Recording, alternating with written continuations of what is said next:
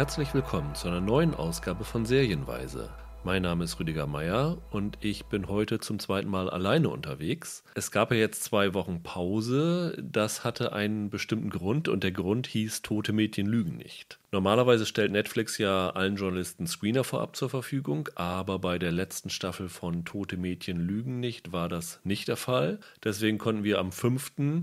keinen Podcast aufnehmen und dann hat es mich tatsächlich gut zehn Tage gebraucht, damit ich die letzten Episoden durchbekomme. Das hat einen bestimmten Grund, auf den komme ich nachher zu sprechen. Die Serie ist aber auch gleichzeitig der Grund, warum ich hier alleine sitze, weil alle anderen, die ich kenne, sind spätestens nach der zweiten Staffel dabei ausgestiegen, weil sie sich so drüber aufgeregt haben. Ähm, ich habe es jetzt eisern durchgezogen und habe jetzt genug Material, um mich ein bisschen darüber ja, auszukotzen. Ähm, das soll aber nicht das Einzige sein. Ich will heute auch noch kurz über die zweite Staffel von The Politician reden, die heute gestartet ist bei Netflix, und über die Stars Play-Serie The Great, die auch diese Woche gestartet ist. Und dann wird es in der nächsten Woche wieder einen regulären Podcast geben, zu zweit, wie ihr das äh, gewohnt seid. Dann geht es um Dark und ja, im Juli sind schon einige tolle Podcast-Themen aufgestellt. Also wir werden jetzt wieder einen normalen Rhythmus bekommen. Bevor wir zu den Serien kommen, vielleicht noch ein kleiner Tipp. Wir hatten ja letztes Jahr auf unserer besten Liste und ihr Hörer ja auch ganz weit oben die Serie Watchmen. Und anlässlich von Juneteenth, also dem Erinnerungstag an die Sklavenbefreiung in den USA hat HBO die Serie jetzt frei zugänglich gemacht und zwar nicht nur in den USA, sondern weltweit. Das heißt, wer bisher Watchmen noch nicht gesehen hat, ihr könnt auf hbo.com gehen und noch bis Sonntag, den 21., also wahrscheinlich dann aufgrund der Zeitverschiebung bis in Montag, Montagnacht rein, die komplette Serie dort auf Englisch schauen. Und wer es bisher noch nicht gesehen hat, sollte diese Gelegenheit nutzen, denn die Serie ist nicht nur, weil sie extrem aktuell ist, wirklich empfehlenswert, sondern sie ist ein wirklich, wirklich bemerkenswertes Stück Fernsehen. Und wer die, wer sogar nur die erste Folge sieht, versteht zum Beispiel, warum es so einen Disput ausgelöst hat, dass Trump die Wiederaufnahme seiner Rallyes ausgerechnet am Freitag, den 19. Juni, in Tulsa, Oklahoma machen wollte. Schaut es euch an, nutzt diese Chance, es lohnt sich wirklich. Dann will ich kurz über Tote Mädchen lügen nicht sprechen. Also es, es gibt, glaube ich, kaum einen, dem die Serie nichts sagt. Einerseits, weil sie zumindest in der ersten Staffel einer der größten Hits für Netflix war. Andererseits, weil sie extrem viele Diskussionen ausgelöst hat. Das ist ja eine Adaption des gleichnamigen Romans von Jay Asher, zumindest die erste Staffel, in der es darum ging, dass ein junges Mädchen sich das Leben genommen hat und 13 Kassetten zurückgelassen hat, mit denen sie die Gründe für ihren Suizid niederlegt und äh, diese Kassetten jeweils einer Person gewidmet hat, die einen Beitrag dazu geleistet hat, dass sie sich so aussichtslos gefühlt hat, dass sie sich das Leben genommen hat. Und es gab in dieser ersten Staffel eine sehr, sehr drastische Szene, wo sie sich das Leben genommen hat. Ich will es jetzt gar nicht beschreiben, worum es ging. Und die hat damals einen riesen Disput ausgelöst. Ähm, zum einen, weil Netflix sich damals noch nicht wirklich viel darum geschert hat, wie die Serien auf gerade jüngere Zuschauer wirken können und keinen Warnhinweis davor eingeblendet hat. Das haben sie dann relativ schnell nachgeholt. Damit war es aber immer noch nicht gut. Es gab ein riesen Echo und irgendwann haben sie sich dann entschlossen, diese diskutierte Szene rauszuschneiden. Also wer das jetzt bei Netflix sieht, wird diese Szene nicht mehr in ihrer Heftigkeit sehen. Aber das hat natürlich dazu geführt, dass über diese Serie sehr viel diskutiert worden ist. Dann hätte es eigentlich nach dieser ersten Staffel zu Ende sein können, aber weil die Serie halt für Netflix ein Riesenhit war, hat der Showrunner Brian Yorkie sich entschlossen, ich erzähle die Geschichte einfach mal weiter, obwohl es keine Romanvorlage mehr gab. Dann haben sie mit dieser zweiten Staffel ja fast schon so eine Geschichtsumschreibung gemacht, nämlich wie ich es, glaube ich, damals im Podcast formuliert habe, die zweite Staffel könnte man auch bezeichnen als Tote Mädchen lügen doch, wo viele Sachen, die die Hannah geschildert hat in der ersten Staffel, aus einer anderen Perspektive gezeigt werden und ja, ein bisschen umgekehrt werden. Also es ist eine teilweise fragwürdige Täter-Opfer-Umkehr gewesen, was natürlich wiederum sehr, sehr viel Ärger eingebracht hat der Serie. Es war auch eine sehr seltsame Entscheidung, die Hannah in ja, Geisterform zurückzubringen. Also der Clay, gespielt von Dylan Minetti, das ist die Hauptfigur, durch die uns diese Geschichte erzählt wird, der in sie verliebt war, der wahrscheinlich ihr bester Freund war. Die Hannah erscheint ihm dann in dieser zweiten Staffel als Geist und er unterhält sich dann ganz normal mit ihr, was natürlich auch sehr komisch war, weil es dann diesen Effekt wenn jemand sich das Leben nimmt, dass er dann weg ist und ähm, diesen Verlust, den das mit sich bringt, komplett eliminiert hat. Das war auch schon sehr, sehr komisch. Damit aber nicht genug, dann kam noch eine dritte Staffel. Und in dieser dritten Staffel wurde dann der Bösewicht der ersten beiden Staffeln, Bryce Walker, der Hannah vergewaltigt hat und nicht nur Hannah, sondern ja eigentlich ein Serienvergewaltiger war, der wurde umgebracht. Und in der dritten Staffel ging es dann darum, wer hat ihn umgebracht. Und im Zuge dieser Ermittlungen kamen dann wieder neue Details ans Tageslicht, die wiederum die Geschichte umgeschrieben haben und plötzlich versucht haben, diesen Bryce Walker ja fast schon zu rehabilitieren. Also es wurde nicht so gesagt, nein, er hat sie nicht vergewaltigt, aber es war schon so, ja, aber er ist doch auch nur ein Opfer und sie haben so versucht, ein bisschen Mitleid mit dieser Figur zu entwickeln. Was natürlich auch wiederum extrem fragwürdig war. Und dann hat die dritte Staffel damit geendet, dass wir erfahren, wie Bryce Walker ums Leben gekommen ist. Nämlich er wurde erst von der Figur Zach Dempsey, auch so ein Football-Schöni, der auch in den ersten Staffeln bisschen ja, Abgründe gezeigt hat, äh, zusammengeschlagen. Und dann wurde er von der Figur Alex, gespielt von Miles Heitzer, ich weiß nicht, wer ihn aus Parenthood vielleicht kennt, ins Wasser gestoßen. Und weil er sich während der Schlägerei den Arm gebrochen hatte, konnte er sich nicht über Wasser halten und ist dann ertrunken. Dabei war auch noch die damalige Freundin von dem Alex, die Jessica, gespielt von Alicia Beau, die in der vierten Staffel jetzt mehr oder weniger die wichtigste Figur ist. Die wussten auch davon. Und nun ist wiederum ein Mord offen gewesen. Und die Staffel endete damit, dass ein weiterer Vergewaltiger, Montgomery de la Cruz, im Gefängnis umgekommen ist und die Schuld an dem Mord ihm in die Schuhe geschrieben wurde. Der Monty hatte aber in der Tatnacht ein Alibi. Er war mit seinem Freund zusammen, Winston, und der weiß natürlich, dass diese Anschuldigung eine Lüge ist und setzt jetzt in der vierten Staffel alles daran zu beweisen, dass Monty unschuldig war und herauszufinden, wer der Täter war. Lange Vorrede, aber ich glaube, das ist relativ ähm, wichtig, um nochmal sich vor Augen zu führen, was die Serie bisher gemacht hat, warum so viele Zuschauer einen regelrechten Hass auf die Serie entwickelt haben. Und die spannendste Frage war dann, welches Fettnäpfchen würden sie in der vierten Staffel betreten. Und tatsächlich lassen sich die Macher gar nicht viel Zeit, um mit Anlauf in das nächste Fettnäpfchen zu springen. Denn in der aller, allerersten Szene sehen wir wieder so ein ja, so ein Framing-Device und so eine Klammerfunktion. Es gibt eine Beerdigung. Wir wissen nicht, wer gestorben ist. Das ist ein bisschen das Geheimnis, das sich über die dieses Mal nur zehn Folgen zieht. Und bei diesem Begräbnis ist eine Pfarrerin, die hält eine Rede. Und diese Pfarrerin wird gespielt von Felicia Rashad. Und Felicia Rashad kennen die meisten Serienfans wahrscheinlich als die Ehefrau von Bill Cosby aus der Cosby Show. Und Felicia Rashad hat vor ein paar Jahren Schlagzeilen damit gemacht, dass sie ihren damaligen Co-Star Cosby, als er von weit über 30 Frauen des sexuellen Missbrauchs, der Vergewaltigung beschuldigt worden ist, glaubhaft beschuldigt worden ist, er sitzt ja jetzt sogar im Gefängnis, dass sie sich in die Öffentlichkeit gestellt hat und ihn verteidigt hat und nicht nur verteidigt hat, sondern tatsächlich so diese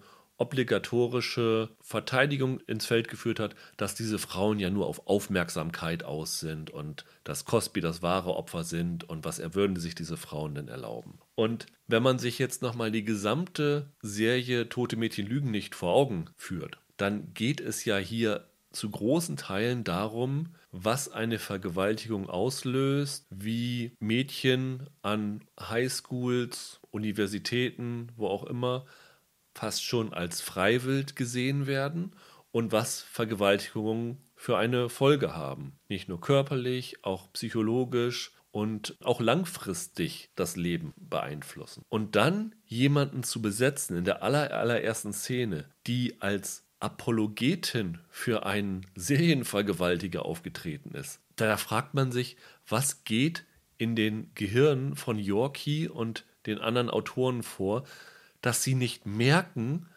was das für eine Botschaft vermittelt. Und auch wenn die Rashad in den letzten Jahren nicht zurückgerudert ist, aber zumindest diese Sachen nicht weiter verfolgt hat. Sie hat, soweit ich das verfolgt habe, in Interviews dann immer dieses Thema, wenn es zur Sprache kam, abgelehnt, drüber zu reden. Aber das ist, ist so eine komische Aussage, dass man da wirklich nur mit dem Kopf schüttelt und ich wirklich nach zwei Minuten schon kurz davor war, meine Fernbedienung in den Fernseher zu werfen. Das ist so der erste Fauxpas dieser vierten Staffel. Dabei bleibt es natürlich nicht. Komme ich vielleicht noch ein bisschen später drauf zu sprechen. Kurz mal in wenigen Worten zusammengefasst, wie diese Staffel konstruiert ist. Also ich habe ja schon gesagt, sie haben jetzt wieder diese Klammer durch so ein Mysterium.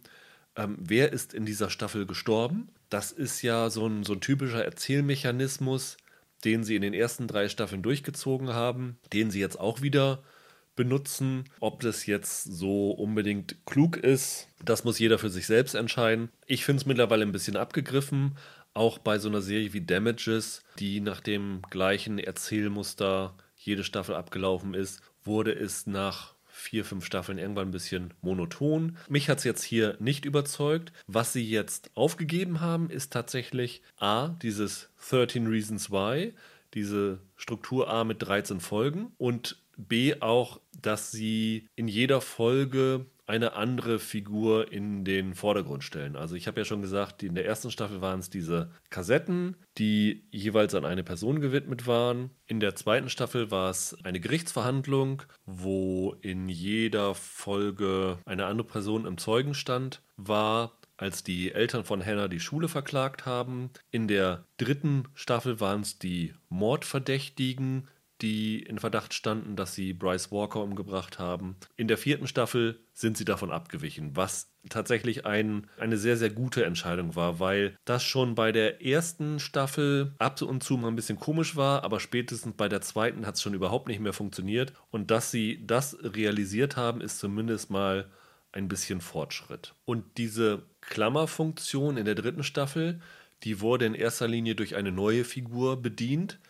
Arnie, die quasi zur Erzählerin der dritten Staffel geworden ist, nachdem die ersten beiden Staffeln aus der Perspektive von Clay erzählt worden sind. Und da kommen wir zum zweiten Fauxpas. Es gab gegen diese Figur der Ani, Afroamerikanerin, Frau, online ziemlich Backlash. Die kam bei den Fans entweder nicht an oder ich würde sogar so weit gehen, es war eher eine Kampagne, wie sie so oft online betrieben wird. Zum Beispiel erinnern wir uns nur an Star Wars Last Jedi, als die wunderbare Kelly Marie Tran, als Rose Tico, so viel Hass entgegengeschlagen ist, dass sie online alles löschen musste. Und die Star Wars-Macher haben dann nicht so reagiert, indem sie sich hinter sie gestellt haben und sie verteidigt haben, Nein, sie haben sie in Rise of Skywalker fast komplett eliminiert. Und genauso dämlich verhalten sich auch die Macher von Tote Mädchen lügen nicht. Sie haben diese Figur in der dritten Staffel eingeführt, weil sie sie offenbar mochten, weil sie diese Schauspielerin Grace Saif auch sehr mochten, offenbar, und hatten damit ja wohl Pläne. Aber weil es halt diese Pappnasen gab online, die halt so eine Hasskampagne gestartet haben, was machen sie? Sie reduzieren sie komplett aus dieser vierten Staffel raus. Sie ist immer noch dabei, aber zwischendurch wird sie vier, fünf Folgen mal komplett an die Seite geschoben. So kann man einfach nicht damit umgehen. Also das ist unglaublich verantwortungslos, wie die Autoren hier vorgehen. Und dann sind auch die Drehbücher wirklich unfassbar schlecht. Wer das Ende der dritten Staffel gesehen hat, der hätte diese Serie eins zu eins so schreiben können. Das ist wirklich Drehbuchklischee hoch fünf. Also dann dieser Winston, also der Liebhaber oder Freund von, von Monty, der lässt sich natürlich an die Schule versetzen, an die Liberty High, um dann von innen sozusagen den Mörder zu finden.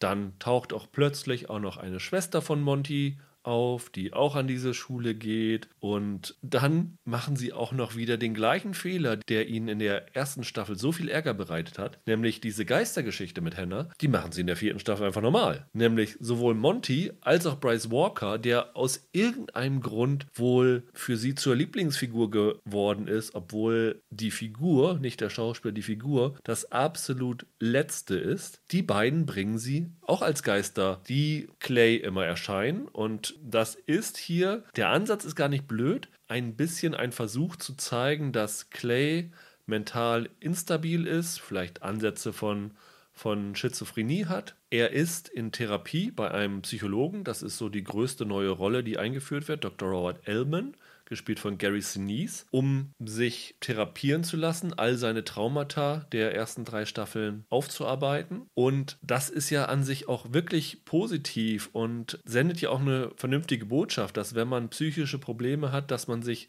therapieren lassen soll und nicht, wie sie es in der dritten Staffel gemacht haben, mit dem äh, Tyler, der einen Amoklauf versucht hat, äh, einfach zu sagen, ach komm, wir passen jetzt noch ein bisschen auf dich auf und dann kriegen wir das Ganze schon im Griff und dann ist das alles okay. Dass sie das hier ein bisschen realistischer sehen, ist gut, aber das mit diesen Geistersequenzen ist völlig absurd und man hat so ein bisschen teilweise schon so Fight Club Aspekte dabei, wenn man das hier sieht. Also das ist wirklich schlimm. Und dann benutzen sie natürlich auch diese, diese obligatorischen Sachen, die sie halt immer benutzt haben, dass sie halt so in jeder Folge irgendwie den Verdacht auf eine andere Figur lenken, die es natürlich nicht ist, bis es am ganzen Ende ist. Also du weißt genau, auf wen der Verdacht fällt, der ist definitiv unschuldig und versuchen dann irgendwie Spannung zu erzeugen durch Traumsequenzen, die man aber nicht sofort als Traumsequenzen erkennen kann, sondern dann so ein bisschen mit so einem Haha, es war gar nicht so, wie wir es jetzt eben in den letzten paar Minuten gezeigt haben. Ähm, das ist wirklich billigste Autorenschaft und es ist wirklich ein absolutes Desaster, diese Staffel zu gucken, weswegen es mich halt auch zehn Tage gedauert hat, um durch diese zehn Folgen durchzukommen, weil es ist wirklich schwer erträglich wie man eine Serie so kaputt schreiben kann. Zumal, das wird auch sehr, sehr schnell deutlich, sie selbst für diese reduzierte Anzahl an Folgen, diese zehn Episoden, nicht mal genug Material haben. Also sie bringen dann tatsächlich, ich nenne es mal Themenepisoden, die überhaupt nichts mit dem Rest der Staffel zu tun haben. Zum Beispiel eine ganz, ganz furchtbare Sache ist die vierte Folge, ohne zu spoilern, aber es geht in dieser vierten Folge um einen Campingausflug der Schule oder der Schulklasse. Und sie gehen in einen Wald, wo angeblich unheimliche Dinge früher vor sich gegangen sind, wo sich Legenden darüber erzählt werden. Und dann wird diese gesamte vierte Folge einfach mal so eine, so eine Horrorfolge. Es ist wirklich wie in so einer typischen US-Serie, die fürs Fernsehen produziert ist, wo wir eine Folge haben, die am 31. Oktober läuft. Also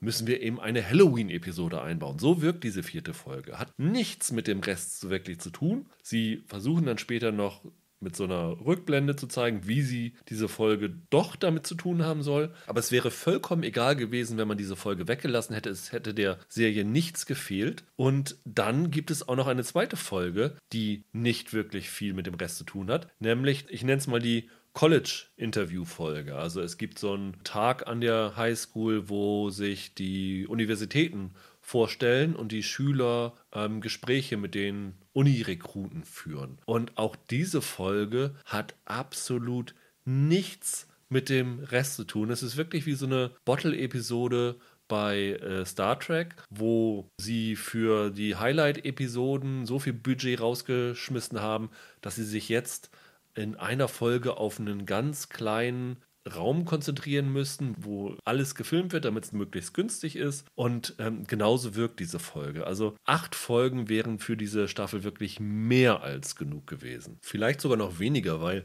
du hast auch in den anderen Folgen immer so Elemente, da fragt man sich, was sollte das denn jetzt? Also es gibt noch so wieder so ein, so Subplot, habe ich ja schon eben erwähnt. In der zweiten Staffel wurde ja der Amoklauf von diesem Tyler verhindert und die Freunde haben ja die Waffen, die er dafür sich organisiert hatte, im Fluss versenkt. Und diese Waffen sind jetzt von der Polizei gefunden worden und sie versuchen jetzt rauszufinden, womit das zu tun hat. Und der Sheriff hat halt auf diese Gruppe ein besonderes Auge. Und irgendwann in einer Folge taucht plötzlich die Tochter des Sheriffs auf. Hat absolut keinen Grund. Diese Figur taucht auch danach nicht wieder auf. Man denkt sich, okay, das wird ja wohl noch eine Bedeutung haben. Nö, wir brauchten irgendwie einfach mal nur eine weitere Figur, die irgendwie so Zusammenhang mit dem Rest haben soll. Ach, machen wir das die zur Tochter des Sheriffs. Auch sowas zeigt so wirklich die Planlosigkeit dieser Autoren und ist einfach so schade, weil die Serie behandelt Themen, die wirklich wichtig sind. Und es wäre so schön gewesen, wenn diese Themen in eine bessere Handlung eingewoben wären. Wie gesagt, äh, Übergriffe gegen Frauen. Homosexualität zum Beispiel ist ein Thema, was die Serie immer wieder aufgreift, was die Serie aber auch nicht richtig gut macht. Wir haben diese Figur von dem Tony, das ist dieser etwas ältere, der äh, immer mit so einem Mustang rumfährt, der auch noch wieder auf die, die Highschool geht, äh, Latino, der eine eigene, einen eigenen Bodyshop, also eine eigene Autowerkstatt hat und der von der ersten Staffel an als ähm, homosexuelle Figur eingeführt wird, wo auch kein großes Aufheben drum gemacht wird. Der ist einfach homosexuell und das ist, ist genau so, wie man das machen soll. Das ist einfach eine ganz natürlich geschriebene Figur, die mit ihrem afroamerikanischen Partner zusammenlebt, ist toll. Aber zum Beispiel diese Geschichte von den beiden und von dem Toni wird hier einfach nur am Rande gezeigt. Stattdessen, ohne zu sagen, um wen es geht, wird eine andere Figur, männlich oder weiblich, hier in dieser Staffel plötzlich homosexuell. Was ja auch eigentlich überhaupt kein Problem ist, aber wie die Serie das teilweise aufgreift oder welche Figuren sie dafür benutzt, ist auch nicht unbedingt in Ordnung. Ganz oft wird es benutzt als Rechtfertigung, warum Leute so geworden sind, wie sie sind. Also zum Beispiel die Figur von Monty in der dritten Staffel war homosexuell, hat sich nicht getraut, dazu zu stehen, also hat er den Tyler vergewaltigt und andere Dinge gemacht. Solche Sachen sind natürlich absolut unverantwortlich. Und da würde ich wirklich lieber eine gut geschriebene Geschichte von dem Toni und seinem Partner sehen, als solche Drehbuchstunts, die einfach nur da sind, ja, um so seifenopernhafte Effekte zu haben. Und das ist einfach unwürdig, würde ich fast sagen. Und das ist wirklich sehr, sehr schade. Zumal diese Figur von dem Toni, der für mich gerne mehr im Vordergrund hätte stehen können, von dem Christian Navarro herausragend gespielt ist. Und das ist eine absolut tolle Figur. Es wird noch ein neuer Schulleiter in dieser Staffel eingeführt, Dean Foundry, wo man am Anfang denkt, oh, was ist das für eine Pappnase? Auch diese Figur ist toll entwickelt, ist eine tolle Geschichte, super. Also es, es gibt Momente und es gibt auch hier Szenen, wo du denkst, ihr könnt es wirklich. Also es gibt einen Moment in einer Schultoilette, ohne zu sagen, worum, es in dieser Folge geht, in der die Schwester von dem Monty, die Estella, und der Tyler gemeinsam sitzen. Und Tyler ist in Tränen aufgelöst, ist, ist in Panik. Und die beiden sitzen da und reden minutenlang miteinander. Und nun könnte man sagen, ja, okay, die reden miteinander, was ist daran was Besonderes? Dass man sagen muss, das ist was Besonderes, ist auch schon wieder eine, ein schlechtes Urteil gegen die Serie. Aber das ist wirklich eine der wenigen Momente, wo zwei Figuren in der Serie wirklich miteinander reden, dem anderen zuhören und sich öffnen und sich mitteilen. Und ansonsten, wenn zwei Figuren in dieser Serie kommunizieren, werden entweder Vorwürfe gemacht oder sie versuchen, das neueste Problem, das sich aufgetan hat, zu lösen. Aber dass die Leute halt nicht miteinander reden, ist halt von der ersten Staffel das Grundproblem, warum dieser ganze Mist eigentlich entstanden ist, weil die Leute nicht kommunizieren. Nun kann man natürlich sagen, das ist ja auch eine gute Botschaft, dass die Serie sagt, ja, redet miteinander. Um das rüberzubringen, müssen die Leute auch wirklich irgendwann mal miteinander reden. Und damit meine ich nicht eine Zwei-Minuten-Sequenz in, in der Toilette, sondern es müsste wirklich miteinander mal geredet werden. Und das findet außer in dieser Szene und in der letzten gemeinsamen Szene von Clay und dem Justin, seinem Adoptivbruder, wenn die miteinander sprechen, auch eine sehr emotionale Szene und, und davon gibt es nicht viel. Und äh, vielleicht, um zum Schluss zu kommen, es wird am Ende natürlich, darum endet die Serie ja, also abgesehen davon, weil alle sie mittlerweile hassen, ähm, endet sie ja eher damit, weil die Highschool-Zeit zu Ende ist. Und es wird dann am Ende eine Abschlussrede gehalten. Und dann sagt jemand über die Rede, It was pretty dark and a little meandering. Und das ist eigentlich das perfekte Fazit für diese Serie. Sie war ziemlich düster und hat sich komplett verquatscht. Ich weiß nicht, ob das viele wissen. Ursprünglich war ja die Idee, weil sie ja nur diese Vorlage ähm, für diese erste Staffel hatten, dass sie aus 13 Reasons Why eine Anthologie machen würden. Also jede Staffel mit neuen Figuren eine neue Geschichte erzählen. Und Sie sind dann davon abgewichen, weil Brian Yorkie sagte, ihm seien diese Figuren so ans Herz gewachsen. Das ist etwas, was ich ihm einfach nicht glaube. Entweder stimmt es nicht oder er hat es nicht geschafft, das in Wortform zu bringen, weil kaum eine Figur in dieser Serie ist gut geschrieben, außer wie gesagt schon Tony und der Jessica, die wirklich großartig von Alicia Burr gespielt wird, die sind wirklich tolle Figuren, aber die anderen Figuren, die kannst du in der ja, ich würde sagen, in der Pfeife rauchen. Also vor allen Dingen Clay, die eigentliche Hauptfigur, die Identifikationsfigur, dieser Junge, der halt dieses ganze Trauma erlebt hat, der läuft halt vier Jahre lang nur miese Petrich durch diese Serie rum, hat die größten Deppen als Eltern, die irgendwie nicht kapieren, dass was mit ihren Kindern vor sich geht, die da nichts merken und diese Figur entwickelt sich überhaupt nicht weiter und das müsste man eigentlich in vier Jahren erwarten können, dass das ein bisschen besser gemacht wird. Und dass sie das nicht geschafft haben, ist eigentlich eine Enttäuschung. Und man kann wirklich nur sagen, zum Glück ist diese Serie jetzt endlich mit dieser Staffel vorbei. Und ich weiß ob Brian Yorkie einen äh, Langzeitvertrag mit Netflix hat, aber das hier war wirklich absolut gar nichts und man sollte ihm nichts geben, wofür er keinen Roman als Vorlage hat, denn was eigenes zu schaffen, hat er wirklich drei Jahre lang bewiesen, dass er dazu nicht in der Lage ist. Und das ist wirklich ein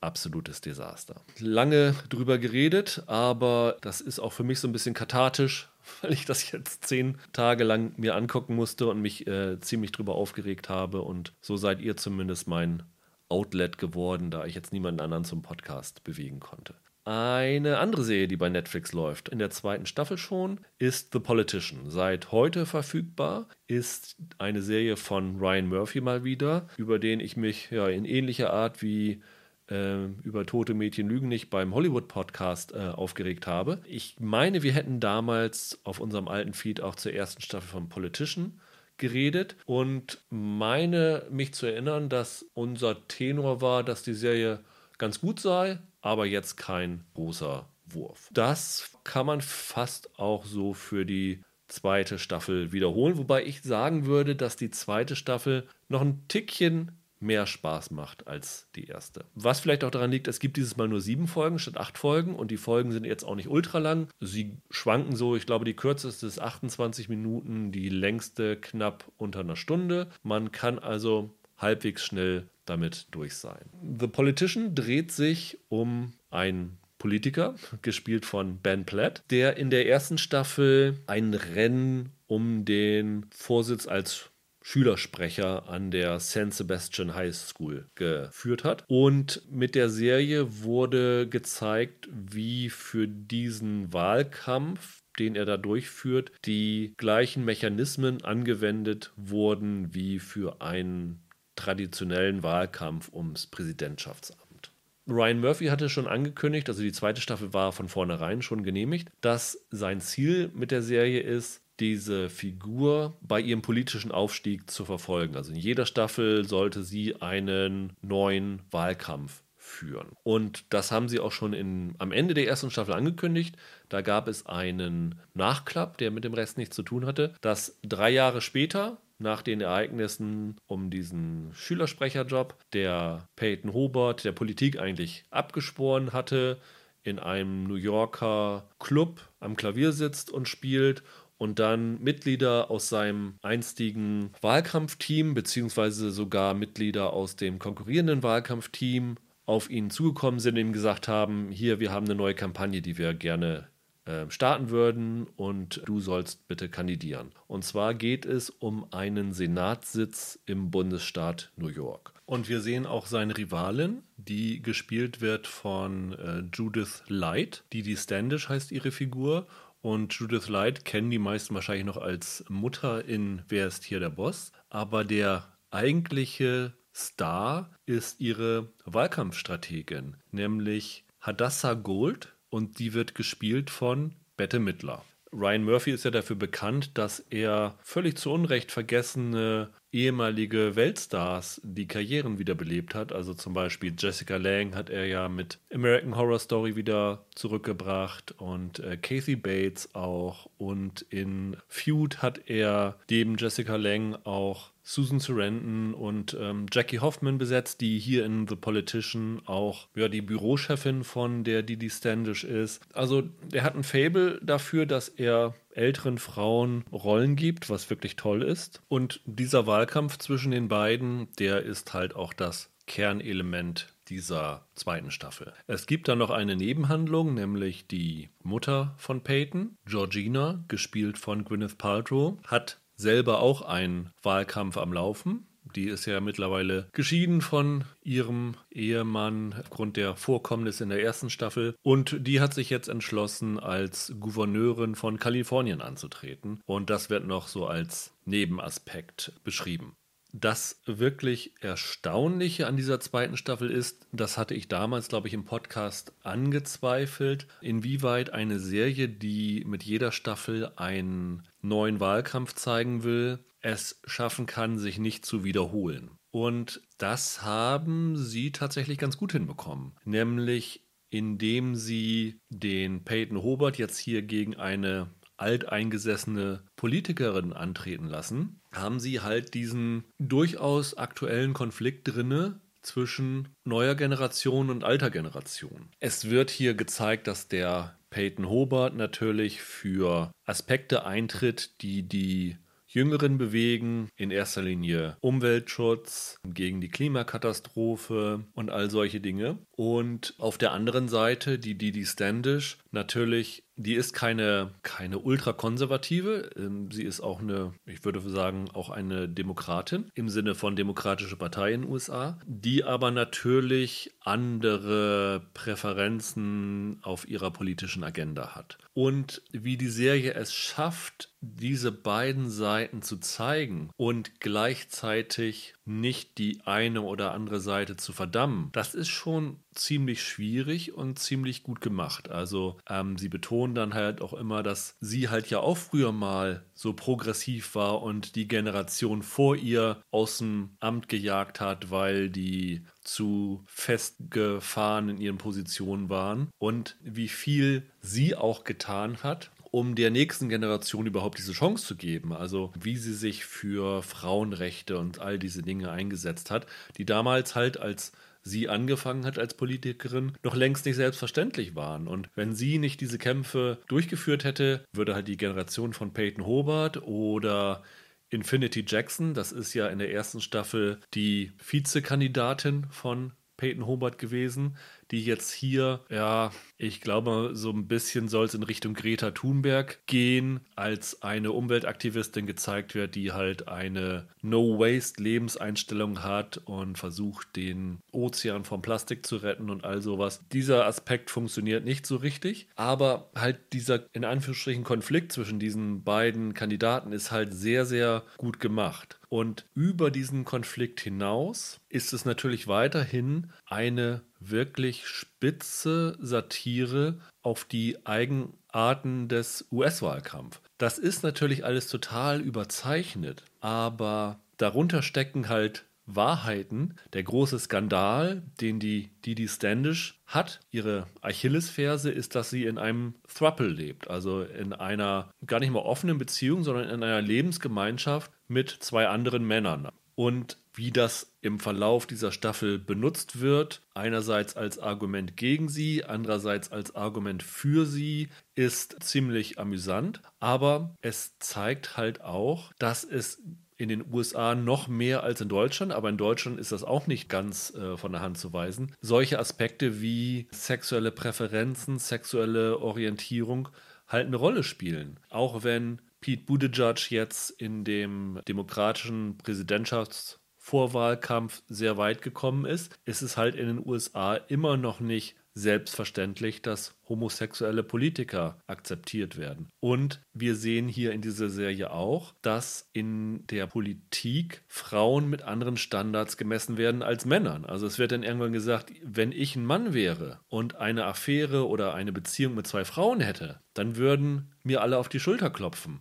aber jetzt hier als Frau ist es jetzt ein großer Skandal. Und da steckt schon eine große äh, Wahrheit drin, dass Frauen in der Politik einfach immer noch mit anderen Maßstäben gemessen werden. Und die Serie schafft es ganz gut, das alles zu zeigen. Und das ist halt die große Stärke von The Politician. Und alleine deshalb lohnt es sich schon, die Serie aufmerksam zu gucken und die Sachen sich anzuschauen, die zwischen den Zeilen dort erzählt werden. Zum Beispiel wurde ja auch am Ende der ersten Staffel ein texanischer Jungsenator eingeführt, Tino McCutcheon, gespielt von Sam Jäger, auch bekannt aus Parenthood, der im Heimlichen schon seinen Präsidentschaftswahlkampf vorbereitet und jetzt auf der Suche nach einem geeigneten Vizekandidaten ist und dann halt auch die Didi Standish umwirbt und auch die Mutter von Peyton umwirbt. Und es deutlich gesagt wird, dass das nicht in erster Linie damit zu tun hat,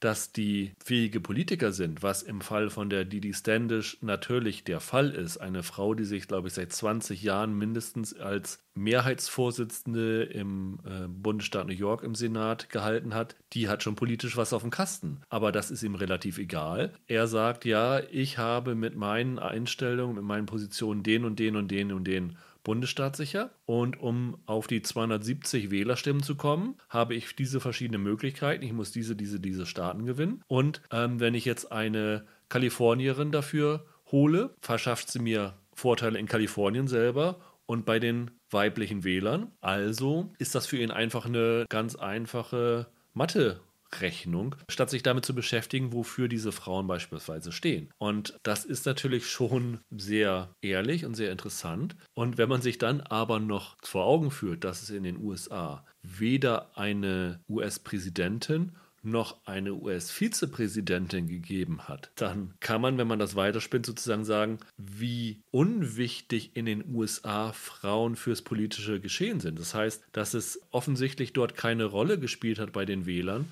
ob sie eine Frau als Vizepräsidentin auf dem Ticket haben. Und das ist natürlich schon auch, wenn man darüber nachdenkt, ein erschreckendes Urteil über die USA, auch wenn es nicht viel erschreckender sein kann als das, was dort jetzt gerade vorherrscht. Aber solche Aspekte bringt die Serie halt sehr, sehr gut rüber. Und wir haben in der ersten Staffel eine Folge sehr hoch gelobt. Dort ging es in grob 25 Minuten darum, dass die beiden Rivalen um dieses Studentensprecheramt genau einen Wähler umworben haben und wie in dieser Folge sozusagen gezeigt wird, wie sie versucht haben, diese Stimme dieses einen Wählers für sich zu gewinnen. Das war so ein pointierter, cleverer Beitrag darüber, wie Politik funktioniert. Selbst wenn man diese Serie, die erste Staffel, nicht gut fand, war das auf jeden Fall eine herausragende Episode, die eigentlich jeder gucken sollte. Und das machen sie in der zweiten Staffel genauso. Ich glaube, auch wieder die fünfte Folge ist so eine Stunt-Folge. Und in diesem Fall wird halt nicht gezeigt, wie die sich um einen Wähler bewerben, sondern es geht um diesen Generationenkonflikt. Und der wird halt gezeigt am Wahltag selber anhand einer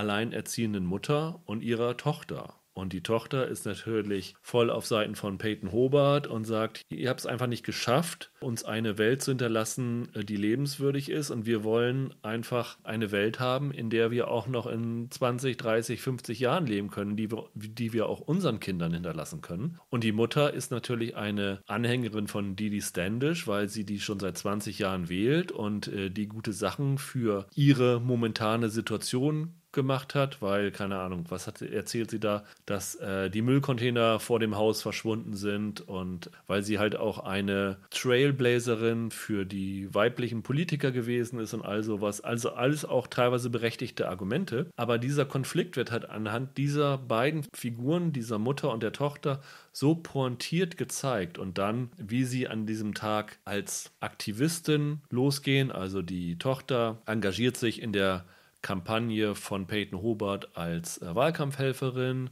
Die Mutter ähm, ist äh, Beisitzerin an einem äh, Ort und beide kommen halt in Kontakt mit den Kandidaten. Und äh, wie das ihre Meinung verfestigt oder auch ändert und diesen Konflikt, den sie am Morgen hatten, am Nachmittag, wenn sie sich wieder treffen, Mutter und Tochter, wieder aufgehoben wird, das ist äh, wirklich eine sehr, sehr, sehr exquisite Folge, die man eigentlich auch gesehen haben muss. Also wie gesagt, wenn ihr es gar nicht gucken wollt, die fünfte Folge äh, lohnt sich, ist auch wieder nur so 28 Minuten lang.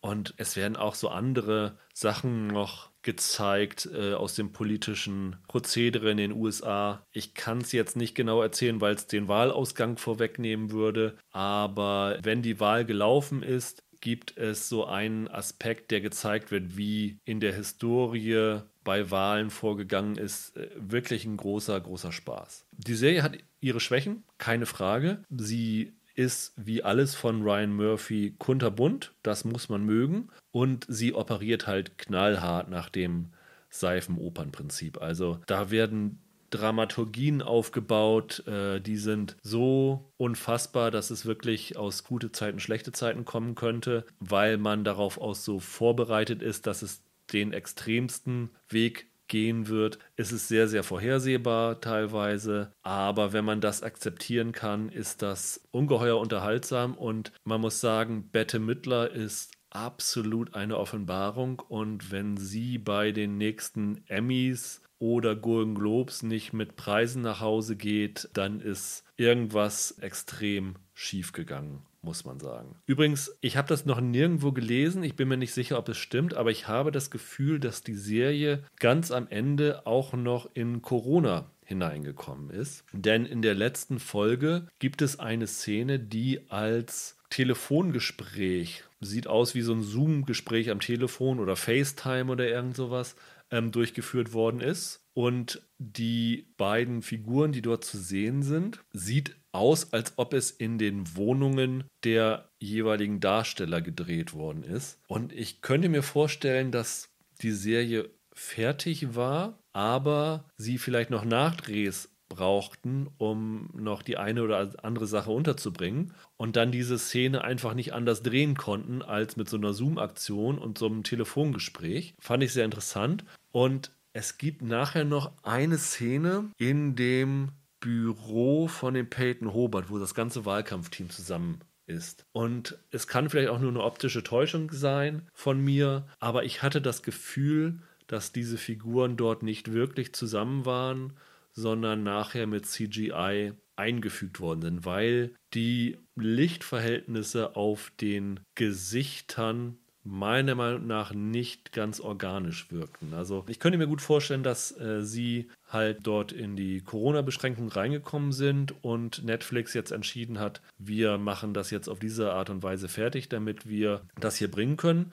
Es ist auch überhaupt nicht störend oder so. Ich fand es nur ganz interessant, das zu sehen. Und vielleicht könnt ihr ja darauf achten. Also es gibt eine Szene wie in der ersten Staffel zwei Jahre später und dort, glaube ich, das erste Bürotreffen meine ich, könnte CGI gewesen sein. Apropos zwei Jahre später, wie wird diese Serie weitergehen? Und das ist äh, relativ interessant, nämlich ich habe ja vorhin schon gesagt, zwei Staffeln waren ursprünglich bestellt. Eine dritte ist noch nicht offiziell geordert. Und ich habe das Gefühl, dass die Serie auch nicht so die große Welle geschlagen hat, wie Netflix es sich gedacht hat. Und ich vermute mal, Murphy hat sich eigentlich gedacht, dass er jetzt eine ja relativ lange Serie draus macht, dass er dann wahrscheinlich nach diesem State Senate dann, keine Ahnung, einen Gouverneurswahlkampf macht oder einen Senatorenwahlkampf macht. Und das hat Murphy aber auch schon früh erklärt. Die letzte Staffel soll der Präsidentschaftswahlkampf sein. Und er hat jetzt ein Interview gegeben, wo Murphy gesagt hat, dass er gerne eine dritte Staffel machen würde, aber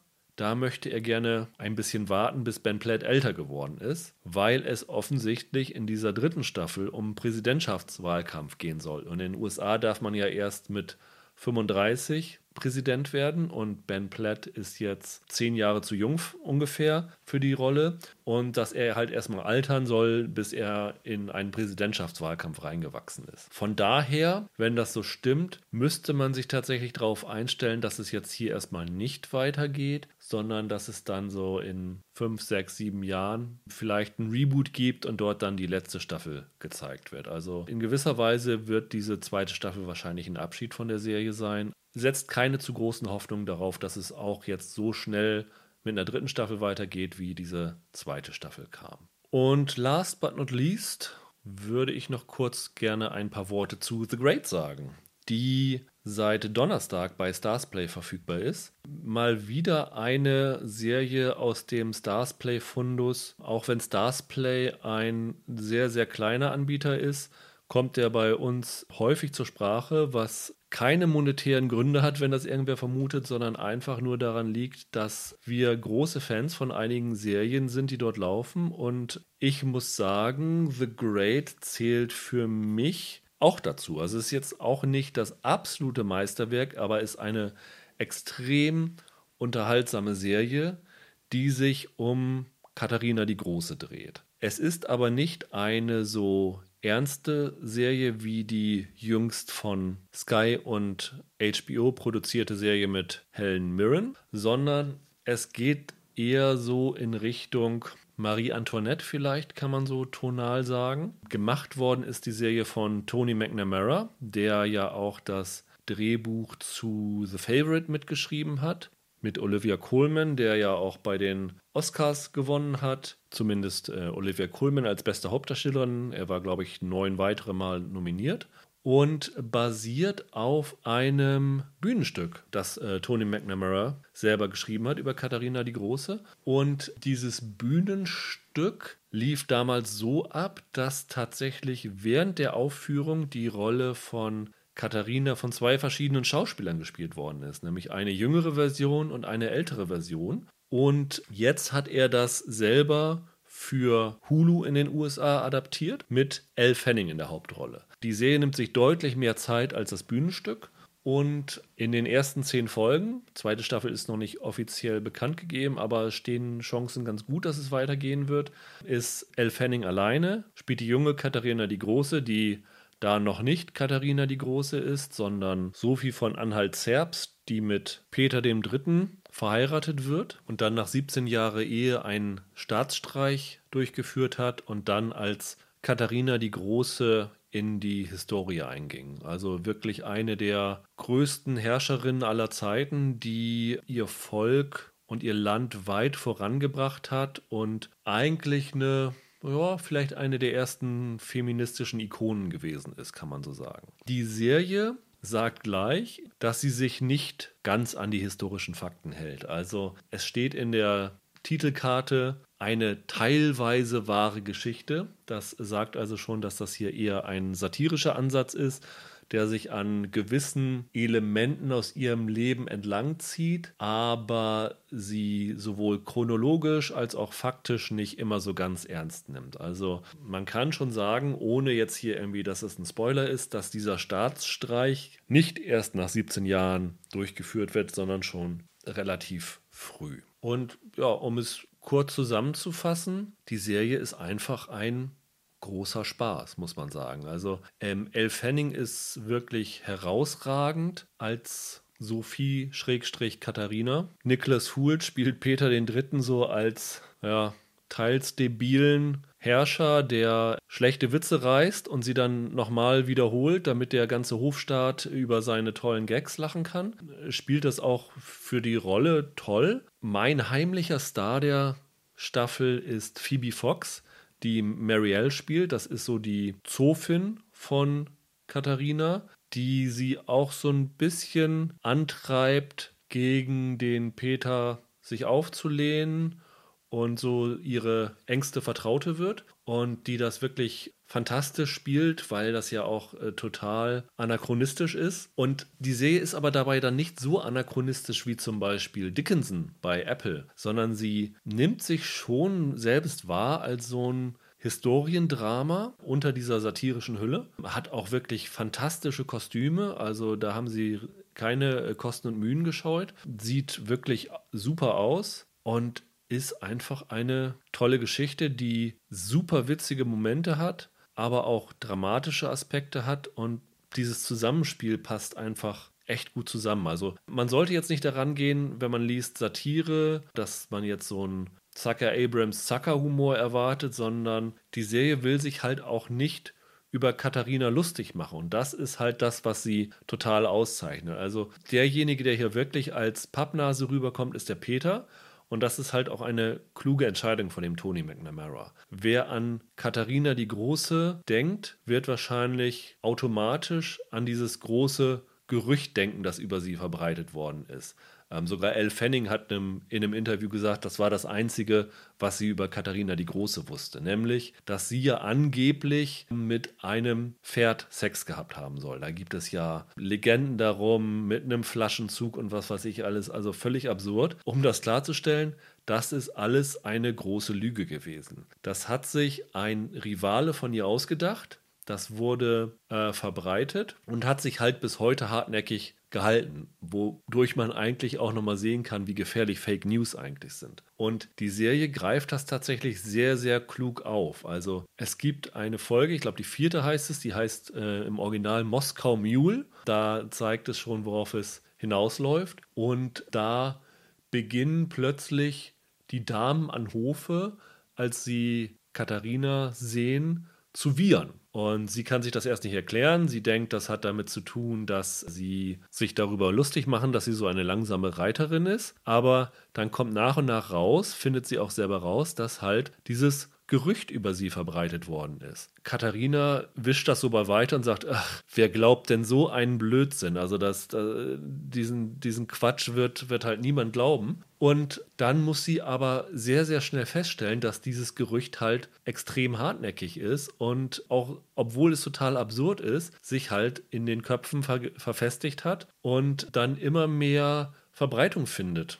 Irgendwann auch über die ganze Welt und halt selbst hunderte Jahre später denken die Leute halt immer noch an das als das Erste. Und das zeigt halt schon, wie wichtig es ist, solche Lügen auch offensiv zu bekämpfen. Und ähm, das ist sicherlich nicht die Hauptabsicht von Tony McNamara gewesen dabei, aber es passt irgendwie so gut in diese Zeit rein. Und das große Problem ist, dass dieses Gerücht sich halt so manifestiert hat, dass alles andere, was sie geleistet hat in ihrer Regentschaft, komplett vom Tisch gefallen ist. Ihre Fähigkeiten als Politikerin, als Strategin, als Aufklärerin, all das wird einfach vergessen. Und das ist schon sehr schade. Und so wie die Serie das aufgreift, ist das schon ein, eine gute Möglichkeit sozusagen, um mit diesem Gerüchten vielleicht 200 Jahre später tatsächlich endgültig mal aufzuräumen. Wenn das viele Leute sehen, werden sie das vielleicht auch in Erinnerung behalten,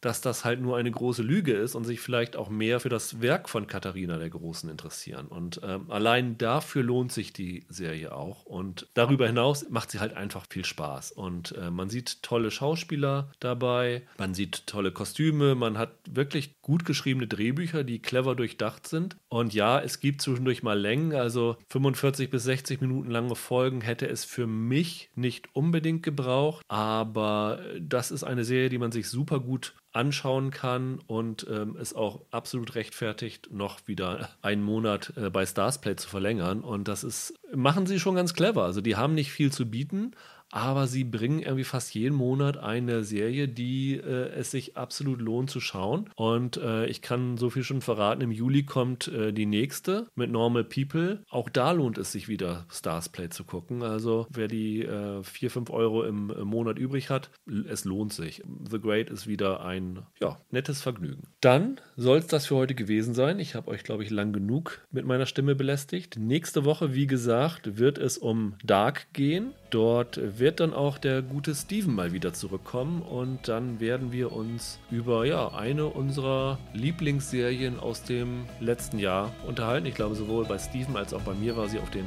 Top 10. Bis dahin wünsche ich euch ein schönes Wochenende. Macht's gut. Ciao.